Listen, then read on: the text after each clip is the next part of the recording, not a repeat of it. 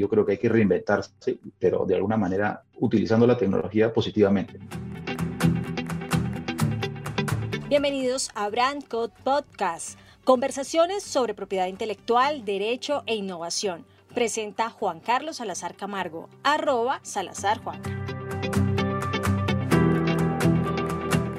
Bienvenidos a un nuevo episodio de Branco Podcast. Hoy hemos invitado a Diego Caraballo. Él es un emprendedor que por su acento lo vamos a identificar como peruano. Lo seguimos en redes sociales, es muy activo en las diferentes plataformas, en diferentes plataformas de redes sociales donde comparte temas de emprendimiento, venta, crecimiento personal. Hola Diego, ¿qué tal? Eh, bienvenido a este episodio de Branco Podcast. Hola Juan Carlos, gracias más bien a ti por, por esta invitación y gracias por estar acá y, y, nada, a tus órdenes, siempre dispuesto a poder apoyar a quien quiera. Diego tiene más de 20 años de experiencia en el mundo del emprendimiento, pero primero queremos saber quién es Diego, de dónde viene y cómo son esas raíces españolas, eh, peruanas que, que tiene y que lo identifican, Diego.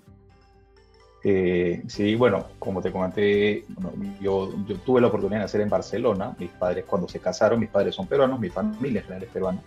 Eh, cuando mis padres se casan, se van a vivir a, a, España porque mi papá se va a estudiar. Y tuve bueno, la oportunidad de nacer yo y mi hermano, que sigue a mí. Y luego ya de un tiempo, mi mamá vuelve a salir embarazada de, de, mi hermana, este, pero ya mi, hermana, mi mamá sola, digamos, en la casa con dos hijos, ya no podía sola, tomó la decisión de regresar a Lima unas vacaciones embarazada ya al final mis padres decidieron quedarse en Lima nuevamente y yo ya me quedé en el Perú desde el año 1980. Vivo en Lima, digamos, yo soy peruano, como dije, desde nacimiento, porque me, me, registraron finalmente en el consulado peruano, así que soy considerado peruano nacido en el extranjero. Un peruano nacido en el extranjero, ¿y desde cuándo nació la vena del emprendimiento? ¿O esta filosofía de vida, porque uno se da cuenta que es una forma de vivir la que tú llevas como, como emprendedor. Curioso porque yo siempre comparto un poco mi experiencia del emprendimiento y me viene mucho por el lado de mi abuelo materno, el papá de mi mamá, que fue inicialmente marino de guerra, él, él, empezó en la escuela de la Marina porque él quedó huérfano muy pequeño, él nació en el norte del Perú, en una ciudad llamada Paita, en Piura, y bueno, a los 13, 14 años ya queda huérfano de padre y madre, la típica historia de, la antigüedad, ¿no? Te vas a vivir con las tías, ¿no? Pero bueno, mi abuelo decidió tomar la decisión de entrar a la escuela naval muy joven, a los 14, 15 años ya estaba en la escuela naval enrolado. Hizo una escuela, hizo una vida militar, digamos, naval en la Armada por cerca de 22 años. En el transcurso de esta historia naval conoce a mi abuela y bueno, él luego, mi abuela venía de una familia más acomodada, donde mi bisabuelo había sido también empresario y mi abuelo ahí empieza su historia de emprendimiento, porque luego él empieza con muchos negocios relacionados a, la parte naviera. Y para mí, mi abuelo, bueno, mis padres se divorcian cuando yo era muy pequeño, tenía 13 años, y de alguna manera siempre mi relación con mi abuelo era muy cercana. Estaba muy pendiente de nosotros. Nosotros terminamos siendo cuatro hermanos de padre y madre, digamos, y mi abuelo estaba muy presente siempre en la familia, en la vida, y, siempre estuvo en, metido en varios emprendimientos. Apoyó después a mi mamá en algunos negocios que hizo, a mi, a mi mamá y a la hermana de mi mamá, entonces siempre estuvimos en este entorno de empresa, ¿no? empresarial. Y para mí él siempre lo veía como un buen empresario porque estaba metido en muchos eventos, además era una persona muy social este, desde el punto de vista profesional, ¿no? siempre estaba metido en eventos, este, me acuerdo de, no sé, políticos, o era una persona muy bien relacionada en, en su momento. Y yo creo que esa es mi, mi vena emprendedora. Yo, de alguna forma, cuando mi abuelo fallece, empiezan algunos temas a la interna en la familia, ¿no? Siempre era un poco como que quién ahora va a manejar el negocio y como siempre empiezan a haber algunos, algunos conflictos este, entre hermanos y, y, de alguna manera yo siempre me decía a la interna, yo no quiero vivir eso con mi familia, o sea, mis hermanos y con mi madre, digamos, así que yo quiero tener mis propios negocios, ¿no? Yo quiero desarrollarme y tener mi propio, mi propio mundo y mis propios negocios. Y yo creo que ese es el momento en el que mi vena de emprendimientos despega, ¿no?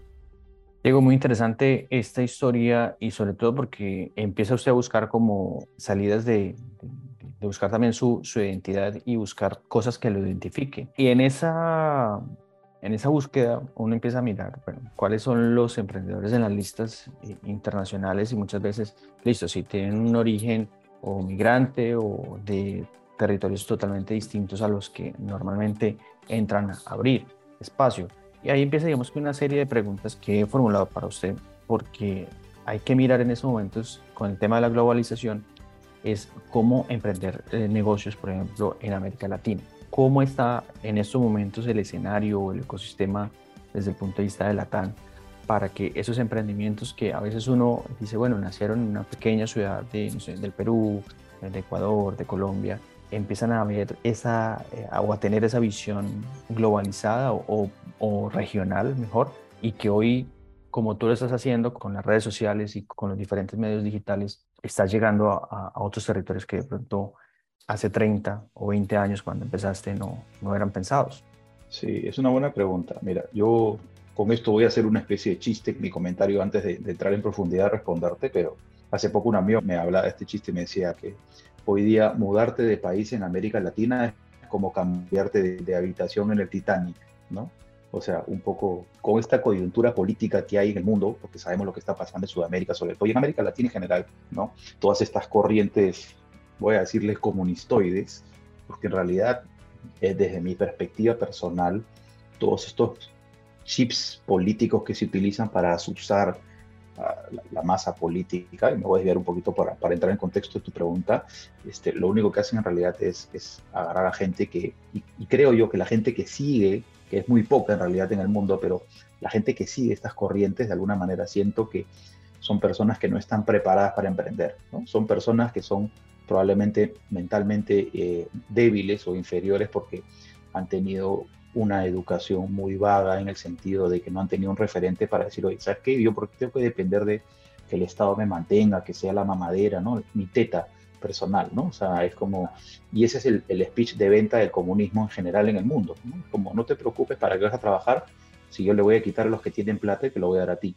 Entonces, desde esa perspectiva creo que un poco mi análisis personal es que es gente que es débil mentalmente y que pero mal educada en el sentido de que le han metido mucho esta cosa en la cabeza.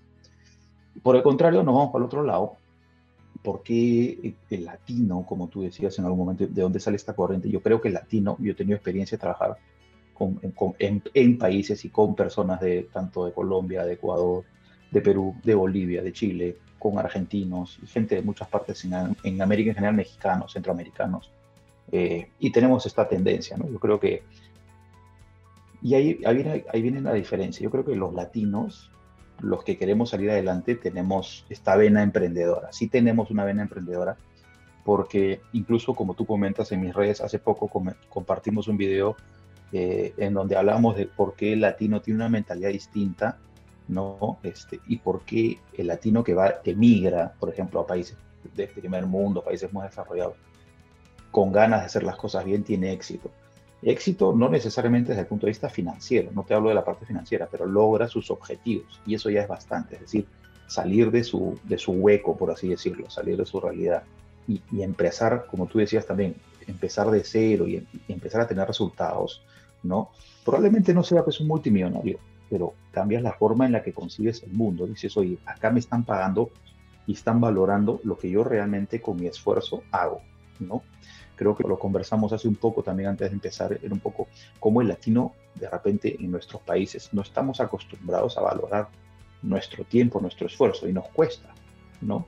Hablabas un poco del ejemplo de por qué una persona en ventas en Estados Unidos probablemente es una persona totalmente respetada, porque es una, es una profesión hecha y derecha. O sea, yo creo que hay una mala concepción en América Latina de sentir que, bueno, no tengo nada que hacer, ya me voy a dedicar a ser vendedor, ¿no? Como diciendo, este, bueno, me, despidieron de mi trabajo, entonces voy a empezar a hacer tortitas y postres y los voy a empezar a vender a mis amigos. ¿Por qué? O sea, oye, el, yo esto, estoy en el mundo comercial hace más de 15, 18 años. Yo, yo, para compartir un poco mi experiencia, yo soy comunicador de formación, pasé luego a hacer, trabajar en el área de marketing de una empresa. Hice una maestría en marketing, pero luego pasé al área comercial. Y en el área comercial que me gustó, eh, básicamente aprendí a hacer gerencia en ventas y una serie de detalles, pero porque en realidad, algo que hay que entender, todos, todos y todos los que están viendo tu, tu, tu video hoy día o los que están viendo este material hoy día, todos vendemos algo. El que es abogado, el que es médico, el que es contador, el que es fontanero, el que es electricista, todos vendemos, todos, todos. El 100% de las personas venden algo. solamente que nadie te ha puesto el tag encima que dice es vendedor, simplemente que es, oye, yo soy referenciador, si lo quieres ver en bonito, en elegante, eres referenciador. Oye, ¿tú conoces un abogado que esté en Miami, no sé qué? No? Claro, tengo una persona que conozco, te lo voy a referir, no te voy a pasar el dato. Oye, ¿tú conoces un médico? Porque mira, quiero ver esta especialidad de todo. Claro que sí, como te voy a pasar el dato. Oye, ¿tú sabes a quién le puedo comprar un helado? Sí, claro que sí. Acá hay el heladero que viene a tal hora en tal momento del día. O acá en la esquina hay una bodega que vende tales cosas. Entonces, en el fondo, todos vendemos algo. Entonces, en realidad, el concepto de vender existe desde la antigüedad. O sea, es, milenario el concepto de la venta. Este, muy respetable. Pero además de eso, este, se ha generado ya toda una profesión. Hay toda una técnica hoy día, si lo quieres ver de alguna manera para el emprendedor, y hoy día lo hablábamos, ¿no? Nos ha pasado probablemente a ti, a mí, este, un emprendedor pues tiene que ser tiene que ser todo en su momento, ¿no? O sea, al principio cuando arranca tiene que ser, si es que es un emprendimiento, voy a usar el ejemplo que puse de, de, hacer postres, el emprendedor, y me pasó con un amigo mío muy cercano que él también perdió su trabajo y empezó a hacer postres, y le ha ido súper bien, se empezó a hacer unos famosos cinnamon rolls, y le ha ido súper bien, pero claro, él tenía que hacer las compras, él tenía que hornear, él tenía que vender, él tenía que promocionar, él tenía que publicitar, él tenía que ver el delivery, él tenía que hacer... Entonces, claro, llegó un punto en el que logró contratar una persona para que lo ayude a hornear, luego una persona para que lo ayude a mover la mercadería, y así ha ido creciendo. Y es paso a paso. Pero yo creo que tenemos esta vena, el, latino tiene esta vena de querer salir adelante Muchos no saben por qué, pero yo creo que la mayoría tiene esta vena de, emprender, ¿no? De querer hacer algo distinto, de salir adelante, de no depender de un ingreso, de un sueldo, ¿no?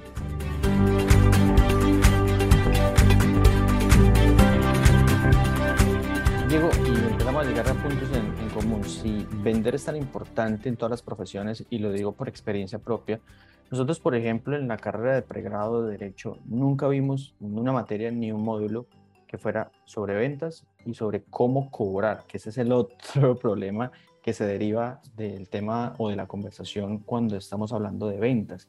Esto debería ir en una materia o dónde debería uno saber que realmente uno debe saber vender y segundo, eh, cómo, digamos después de resolver el primer interrogante, cómo empezar a llegar a, a, realmente que el tema del precio y el tema del dinero no empieza a generar un problema entre uno de emprendedor. Esa es una buena pregunta y creo que tiene que ver también con muchas otras materias que en realidad nos faltan a nivel escolar y a nivel, a nivel profesional. ¿no? El enseñar a vender, yo creo que, que va por, desde el punto de vista, y lo he compartido en los videos también, el vender en realidad es, tiene que ver con tener una relación con alguien, ¿no? O sea, el, generar una relación. Digamos, si lo quieres ver en, en, detalle, hay técnicas para vender, pero yo creo, y como lo hemos lo, he compartido muchas veces, por lo general, a uno no, un ser humano no quiere que le vengan a vender cosas, ¿no? Pero a todos los seres humanos nos gustan comprar cosas, todos buscamos comprar algo, ¿no? Entonces, yo creo que es un poco esta dicotomía, o sea, yo no tengo que vender, pero nadie quiere que yo le venda nada. Sin embargo, todos me quieren comprar mi servicio porque de alguna manera necesitan, ¿no? En tu caso, sigamos un, un abogado por cierta especialidad, eh, yo lo que he visto, por ejemplo, eh, las maestrías sobre todo, todo tipo de maestrías, te hablo en las universidades, digamos, más relevantes, pero es aplicable a todos, pero hay cursos de golf, por ejemplo, ¿no? O sea, eh, y uno dice, pero ¿qué tiene que ver el golf en, general en, en, la vida profesional? Pero claro, los negocios se hacen con amigos. Normalmente los negocios tienen que ver con un relacionamiento. Eh, yo siempre he tenido fuerzas laborales, o sea, grupos comerciales en mi cargo, y yo siempre les he dicho lo mismo. O sea, uno para lograr vender algo, y esto sí, con, yo, respondiendo a tu pregunta, yo creo que debería haber una materia que te enseñe a cómo generar probablemente esto que te voy a compartir no alguna estrategia de ventas, pero relacional, relacionamiento, valga la redundancia. Es decir, este, tú tienes que generar un relacionamiento con alguien, ¿no? con una persona. la venta se hace más fácil porque en realidad no termina pareciendo una venta. ¿no? Este, imagínate que yo, yo, tengo un concesionario de autos o, soy un broker de seguros. Muchas veces, si yo soy un broker de seguros, no tengo que salir a tocar puertas. Mucha gente me dice, oye, tengo, necesito un seguro aquí en contacto. Ah, mi primo tiene un broker de seguro. O mi amigo está el abogado. O, o, tengo este pariente que es, o tengo el, el, amigo de mi amigo es, es, médico. Entonces, cuando tú empiezas a generar relacionamiento, la, la, estructura comercial pasa a ser más fácil pero yo creo que esa base, este, este concepto es el que debería enseñarse probablemente en las carreras, porque hay gente que efectivamente le cuesta mucho relacionarse. Y también hay, hay profesiones, como por ejemplo derecho, que es la tuya, que tiene que ver con necesariamente relacionarse con personas, ¿no? porque tienes que tratar con personas. Diego, y ese tema del precio, porque digamos que está claro que hay que hacer los procesos de venta, ¿sí? Y en los procesos de venta uno dice, bueno, eh, la persona está interesada, quiere, le envía la propuesta y empezamos a discutir sobre el precio. ¿Y quién sabe si lo que le estoy eh, dando de servicio es el precio que corresponde o no por el tema de, horas y de, desgaste que tiene uno físicamente? Esa es una buena pregunta. Em, yo ahí creo que va a depender mucho de la profesión, pero también es un poco lo que te, lo que te puede suceder con, eh, con, con, los médicos, ¿no? O sea, ¿por qué un, médico, un gastroenterólogo te puede cobrar mucho más que otro, ¿no? Este, yo creo que ahí, tiene, ahí, hay un poco de, de, casuística, un poco de casos de éxito, ¿no? O sea, cómo, cómo está percibido este, este profesional. Yo creo que eh, te voy a poner yo mi, experiencia desde el punto de vista de yo, yo contratante, cuando a mí me, me han vendido a ofrecer algún servicio si yo veo que la persona realmente no conoce mucho o me dice, sí, mira, déjame, sí, lo podemos ver, no sé, te voy a dar un ejemplo bien, probablemente bien, bien gaseoso, pero de repente más didáctico, pero nosotros estamos próximos a abrir operaciones en Chile, ¿ya? Y obviamente en este proceso, para poder conocer la legislación en Chile, etcétera, etcétera, hemos hablado con diferentes tipos de abogados. Y tú te das cuenta con qué perfil de abogado podrías trabajar, porque cuando tú le cuentas y le pones tu, tu interés en, en hacer A, se lo pones en la mesa y el abogado solito te va respondiendo, tienes que hacer esto, esto, esto, vas a tener que ver esto, tienes que tener cuidado con esto, ta, ta, ta. Entonces dices, ah, este gallo sabe, ¿no? Esta persona conoce. Y dentro de estas mismas reuniones nos tocaba ver abogados que dicen, ah, ¿y ustedes quieren hacer esto? Ah, ya, apuntaba, déjame, este, déjame que, eso sí lo podemos ver, o sea, como ver, no lo sé yo, pero te lo voy a consultar. Este, luego, ah, está el otro tu punto, ah, ya, mira, déjame ver, perfecto, lo consultamos, no hay ningún problema, te lo paso. Entonces, esa, esa impresión que tú puedes dar en una primera reunión también es importante, porque de alguna manera esa experiencia te dice, ah, si esta persona sabe en la misma reunión o tenemos esta afinidad o entender, me, está entendiendo, también le da seguridad a la persona. Y esa seguridad de alguna manera puede trasladarse en, oye, si los honorarios que tú consideras que son importantes, los vas a reflejar al final a la hora de cobrar, ¿no? O sea, y es un poco lo que decía también de cómo valoramos nuestro tiempo. ¿no? Si, si lo digamos a una carrera técnica, como yo decía, eh, en, en, América Latina el trabajo de un técnico no está bien valorado, no está bien remunerado. Un, plomero, un electricista, porque claro, aquí vemos esa carrera como que no tiene otra formación, entonces se dedica empíricamente a ser electricista o ser plomero. Y tú te vas de repente a Canadá, a Estados Unidos, Europa, y son profesiones mucho más caras porque claro, ese es el famoso dirty work, ¿no? La mano sucia, la mano de obra que cuesta porque nadie quiere meter la mano. Todo el mundo quiere ser comodón y hay alguien que sí está dispuesto a, a meter la mano y hacer ese trabajo. Entonces el valor también está percibido desde esa forma. Y a la hora de cobrar, efectivamente creo que tiene que ver un poco con la madurez del, del mercado y el consumidor, ¿no? Eh, probablemente en mercados mucho más desarrollados se valora mucho más el trabajo ¿no? Y eso sumado probablemente a la experiencia que se pueda reflejar a la hora de hacer una, una, una oferta de servicio o de venta.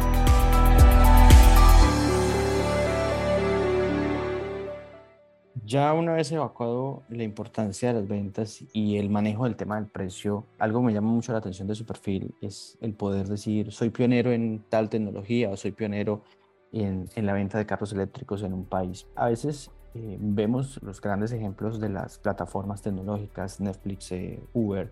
Al final del cabo son negocios que son tradicionales, pero son pioneros porque eh, entregan al mercado una, una forma disruptiva de, de, vender X o Y productos. ¿Cómo convertirse uno en un emprendedor pionero en, en un área, en un sector? ¿Es una forma de comunicar las cosas o es una estrategia que de pronto se puede utilizar para poder explorar un, un, mercado de pronto de una forma distinta? ¿Cómo, cómo lo abordaríamos, Diego? Es, es, una buena pregunta y, a ver, yo, yo, en mi experiencia, yo creo que las, muchas de las cosas que nosotros podemos ver, sobre todo pensando desde el punto de vista de los latinos, eh, es viajando, es saliendo, es aprendiendo. O sea, yo creo que en verdad, si bien es cierto, los latinos hemos sido pioneros en muchas industrias, tenemos algunos desarrollos, hablo por ejemplo en caso de Colombia, ¿no? Con Rappi o algunas otras tendencias de negocios, pero hay industrias, hay mercados, hay, este, por ejemplo, referente a lo que tú decías, ¿no? En mi caso, nosotros en el Perú somos pioneros en tener una flota de unidades eléctricas, 100% eléctricas para el servicio de logística. Pero en realidad, si tú lo ves desde, en perspectiva hacia atrás, eh, en otros países del mundo la electromovilidad ya tiene muchos años y es una tendencia que venía subiendo, ¿no? Era como, eh, si lo veo en perspectiva, hace 20, 25 años, el Internet no existía. Habían, eh, a, mí no a mí, a mi edad, no se me hubiese ocurrido hacer este material de videos en redes sociales hace 15, 20 años, porque para mí era como, yo a mi edad era como, eso que, o sea, era, red social era para entretener, ¿no? Nadie lo tomaba como algo probablemente educativo, o tener plataformas de venta o plataformas de, educación, ¿no? Como esta, esta página, por ejemplo, que es edx.org, que siempre la recomiendo para la gente que quiere estudiar, que es una plataforma gratuita, ¿no? Entonces, ¿quién sí imaginar hace 20 años que hoy día puedes tener una carrera universitaria en línea. ¿Quién se quiere imaginar hace 20 años que íbamos a estar en esta reunión tú y yo virtualmente, ¿no? Yo estando en Perú y tú en otra parte del mundo y conversando a este nivel. Eh, entonces, ¿cómo te puedes anticipar a ser pionero en algo? Yo lo que siempre he dicho es viajando, es conociendo, es saliendo, es aprendiendo, es visitando. ¿no? Eh, hace poco me entrevistaron unos muchachos de una universidad, muchachos jóvenes, de entre, entre 17 y 20 años están en una universidad estudiando un tema de marketing y me preguntaban eso, lo mismo, y les respondí lo mismo, chicos, aprovechen y en vez de tener, cuando tengan un ingreso, un dinero, aprovechen y en vez de gastarse su dinero en farra, salgan y conozcan el mundo, ¿no? Y traigan innovación de afuera, porque lo que sucede realmente es que los latinos de por sí muchas veces lo que traemos es tendencias, es moda, es innovación, pero es tropicalizamos, como se dice en marketing, ¿no? Se tropicaliza algo, alguna cosa que ya funciona en otro lado y se adapta a nuestra cultura, ¿no? Se adapta a la cultura, pero muchas de las cosas que nosotros implementamos en América Latina vienen de afuera. La electromovilidad no se inventó en América Latina, se inventó en Estados Unidos, se inventó en Europa, ¿no? Tiene muchos años y acá recién está tomando forma. Entonces, yo creo que para las personas que están viendo esto hoy día es como que conozcan y vean, visiten, porque muchos de los negocios de emprendimiento que existen en América Latina en realidad son copias o mejoradas ¿no? de negocios que ya existen afuera, ¿no? Desde incluso cosas simples como lo que tú en algún momento mencionaste, ¿no? El tener café o el, o el tener, este, no sé, otro negocio, pero claro, mucho también cambia la experiencia, porque también hay que vender la experiencia de, del negocio, o sea, como yo me tomo un café en un sentido distinto, ¿no? Starbucks sabemos que su negocio no es la venta de café, es la experiencia de ir al ambiente, experiencia de pasar por ahí o tener un ambiente donde poder trabajar. En realidad el negocio del café es secundario, ¿no? Este, ¿Cómo hacemos lo mismo en otro ambiente? Por ejemplo, y si le metemos a una, librería, a una cafetería, le metemos, al revés, si hacemos en esta librería un café para que la gente venga a tomarse un café mientras lee, cambia ese modelo de negocio. Y eso existe, en Estados Unidos existe, en otras partes existe, ¿no? La gente se toma el tiempo. Entonces, yo creo que eso es importante, salir, conocer, adaptar y traer para poder desarrollar este emprendimiento estás llegando a un punto muy interesante porque este podcast casualmente lo, escuchan muchos abogados. Uno piensa que la profesión de abogado es una profesión muy antigua, realmente es desde hace muchos años y, uno a veces piensa que se tiene que prestar de la misma manera. ¿Qué, qué idea y aprovechando esa brillantez mental que tú tienes, cómo hacer o ser pionero en una carrera o una profesión eh, tradicional, puede llamarse así, eh, como lo es el, ser abogado o, ser asesor legal? Mira, algo que yo, a mí se me ocurre también desde mi perspectiva, este, tengo, y ahora usando el, ejemplo que te puse hace un momento sobre mi experiencia con Chile, eh, todos los estudios abogados que fui a conocer, todos tenían el, el, esquema típico tradicional.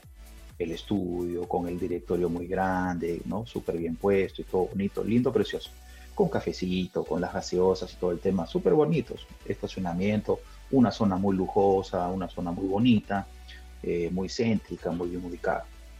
Y yo digo, ¿y qué pasa? ¿Y por qué un estudio abogado? O sea, si, los bancos hoy día, y estoy hablando de bancos en Perú, mi experiencia con bancos en Perú, han cambiado esa tradición, eso, eso tradicional que tú mencionas, ¿no? De la el típico counter y la, las cuentas de asesoría y todo el tema, hacerlo ambientes más amenos para que la experiencia del banco no sea pesada, ¿por qué, por ejemplo, un estudio de abogados no podría ser una oficina como Google? Me refiero, ¿no? Porque te estoy dando una idea de repente un poco al, aire, pero ¿por qué un abogado no podría atender a un cliente este, como, como si fuese trabajar en Facebook o en Google, oficinas modernas donde no tengan un ambiente específico para el abogado, sino este, y empezar a, modernizar incluso la forma de atender a los clientes. ¿Qué pasa si empezamos a ver casos que se repiten y hay estadísticas de que te permiten? Entonces, hay información, eh, puedes hacer, algunas presentaciones por teletrabajo. Yo estoy terminando un juicio, por ejemplo, aquí en Perú, y todo el juicio ha sido eh, básicamente por virtual, con los jueces y ha sido virtual. Y eso te agiliza un montón de temas porque te permite no necesariamente estar al costado de trasladarte, perder el tiempo, etcétera, etcétera. Entonces, ¿qué pasa si empezamos a adaptar lo, positivo de la tecnología a una carrera que además, como tú mencionas, no es una carrera que tiene millones de años, es una carrera relativamente nueva, que se puede ir adaptando porque hay una corriente o lo que se especula es que eventualmente en los próximos años hay profesiones como la medicina, el derecho u otras que van a ir desapareciendo con, como, como tal por la inteligencia artificial, porque si empezamos a empezar a, hacer una, un levantamiento estadístico, por ejemplo, todos los casos laborales, por darte un ejemplo, societarios, de tales características, deben existir en el mundo un montón de casos similares, millones. ¿Qué pasa si la máquina al final empieza a hacer una estadística y empieza a revisar en qué coinciden, cuáles han sido los juicios, los criterios de, sentencia, etcétera, etcétera. Y la misma computadora te puede dar un veredicto este, y te puede dar soluciones. ¿no? Entonces, eh, lo mismo pasa en medicina. Entonces, yo creo que la tendencia en el mundo va, va a ir a esta. o sea, yo creo que nos vamos a tener que adaptar a, lo moderno, pero yo no creo que finalmente la, la estructura del derecho vaya a desaparecer lo que va a tener que hacer es adaptarse. los abogados se van a adaptar a la tecnología que existe y sobre eso van a empezar a trabajar y a construir. ¿no? Eh, como yo dije, yo soy audiovisual de formación y, este, lo que yo antes hacía, lo que hacemos hoy en video en un teléfono en, 30 segundos, hace 20 años cuando yo estudié, 25 años cuando estudié, nos hubiese tomado una semana para un video de 30 segundos igual. ¿no?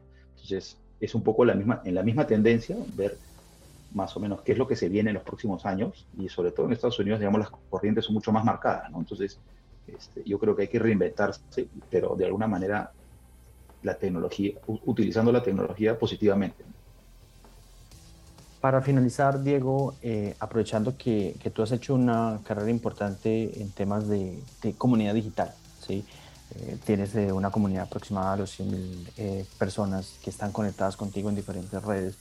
¿Cómo ha sido esta experiencia desde, desde Diego, el profesional, el experto, para empezar a comunicarte por este medio, generar las, digamos que los, eh, los encuentros con las personas que están en otra ciudad, en otro país y que empiezan a, confiar en estos modelos de, de, poder buscar una asesoría con usted porque lo vieron en un video en TikTok, porque lo pudieron observar en una conferencia que subieron a YouTube y empieza usted a generar esos nuevos entornos con, con la comunidad que usted tiene. Eh, mira, la, experiencia ha sido bonita, muy, muy interesante, ha sido bien bonita en realidad. Yo terminé haciendo esto sin querer queriendo. Voy a contar un poquito la historia para, para resumirlo.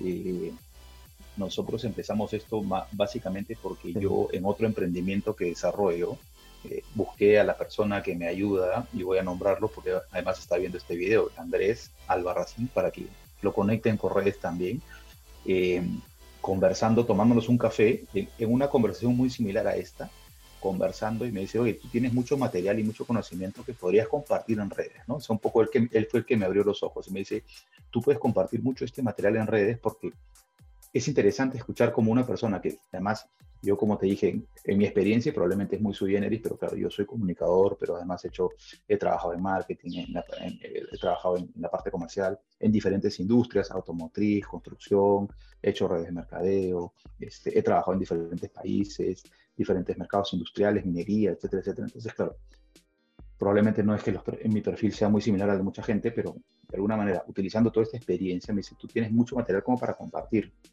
Y además yo en mi experiencia de emprendimientos, porque hice varios en mi vida, y de hecho cuando hicimos un taller hace poco, empecé a recapitular la cantidad de cosas que había hecho en, los últimos 20 años, y eran bastantes, no me había dado cuenta que eran muchas cosas. Y es un punto importante también, mucha gente cree que cuando un emprendimiento no te sale como tú esperas, y de alguna manera se te cae, eso hay que tomarlo como experiencia, ¿no? hasta, yo siempre digo que en la vida o aprendes, o sea, o, ganas o aprendes, pero nunca, nunca pierdes, porque así tu negocio no funcione como tú esperabas, aprendiste, porque ya sabes que ese, ese negocio luego, o, la experiencia de montar ese negocio luego, la mejoras para cualquier otra cosa que hagas y que emprendas, ¿no? Entonces, y, tú, lo, tú lo ves en casos de éxito de emprendedores en el mundo, ¿no? Cuántas personas que hoy día son muy exitosas, y siempre digo, ¿no? Con el coronel Sanders, que ya fue la tradición, pero cuántas veces se cayó antes de que, de que hagan Kentucky Fried Chicken, o, Jack Ma, que es el fundador de Alibaba, o Henry Ford, o, muchísimas personas que en el fondo nadie emprendió y el primer día con el primer negocio le fue muy bien, ¿no? Entonces ha una, un cúmulo de aprendizajes, de caídas, de levantadas, caídas y levantadas, caídas y levantadas, este, lectura obligada, ¿no? Leer, aprender, estudiar. Y cuando digo lectura no necesariamente es libros, porque también ahora tienes mucho material, tienes Google, tienes, eh, hay mucho, muchísimo material en YouTube, hay páginas de, de, autoeducación, ¿no? Y, yo creo que hoy día, y lo dije en algún video hace poco, hoy día lamentablemente estamos mucho, o sea, tenemos mucho más acceso a información de valor, muchísimo, muchísima información de valor, pero cada vez la, el ser humano se está volviendo más flojo. ¿no? Nos estamos volviendo más flojos, no estamos utilizando la información que tenemos a la mano, ¿no? Este, y, siempre comparto esto, ¿no? O sea, esto es, una, esto es una, un computador móvil y acá hay información, acá, hay, acá tienes una universidad hoy día, acá tienes el acceso a una universidad y una carrera técnica hoy día. El tema es cómo lo tomes, ¿no? Si lo tomas solamente para poder ver este, redes sociales y, muchachas bonitas este, haciendo bailes y coreografías, up to you pero si lo tomas como, como material para capacitarte, tener, autoeducarte, eh, salir adelante, y es un poco lo que comparto en mis videos también, y a la gente con la que hemos tenido la oportunidad de hacerles asesorías y mentorías. Ah, yo lo que hago termino siendo una especie de facilitador de información, ¿no? Les, les digo dónde sacan información, dónde la pueden compartir, dónde la pueden ver, de dónde la pueden tomar. Eh, y eso es, eso es un poquito lo que comparto en la información. Este, y yo creo que eso es, es lo, que nos ha, que nos ha permitido impactar en diferentes personas también, ¿no? ¿Dónde te consiguen? ¿Dónde podemos conseguirte en redes sociales? Eh, yo tengo, bueno, ahorita por Instagram, ¿no? Eh, estoy como arroba Diego Caravedo, en TikTok. Eh, estamos en, con un canal en YouTube, que es Salud y Vida Pro, que es una página, tenemos una página web, saludyvida.pro. Eh, y eso, básicamente eso, ahorita y, y, en TikTok, ahí también hay un enlace a mi biografía y ahí las personas que quieran contactarme, quieren agendar una reunión, una mentoría gratuita, la, gente le regalo 30 minutos de mi tiempo para, para poder tener una pincelada de lo que necesiten ver o también ahí coordinar una mentoría ya mucho más específica eh, y, y, contactarnos por el WhatsApp y lo que necesiten, armar un taller, lo que quieran, ahí estamos en redes sociales. Diego, muchísimas gracias, muy valiosa esta conversación y gracias por haber aceptado la invitación de Branco Podcast para compartir este conocimiento y esta información tan valiosa. No, más bien al contrario, gracias a ti Juan Carlos, un gusto, un placer haberte conocido en esta primera etapa, este, aunque sea virtualmente, pero me queda claro que en algún viaje próximo nos conoceremos personalmente, así que igual gracias a ti por el tiempo, por tu podcast, un saludo a tu audiencia también y un fuerte abrazo. Muchas gracias. Ahí estaba Diego Caravedo desde Lima, Perú, un gran emprendedor con más de 20 años de experiencia hoy hablando en Branco Podcast. Sigan pendientes de nuestras próximas publicaciones en todas las redes sociales de Branco porque venimos con nueva temporada y ya también preparando lo que será unos nuevos invitados que tendremos en nuestro podcast. Un abrazo y como ya lo saben, nos escuchamos muy pronto.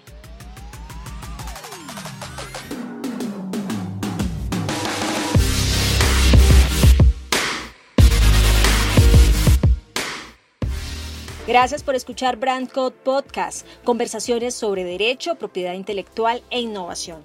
Síguenos en arroba salazarjuanca y arroba brandcode. Nos escuchamos pronto.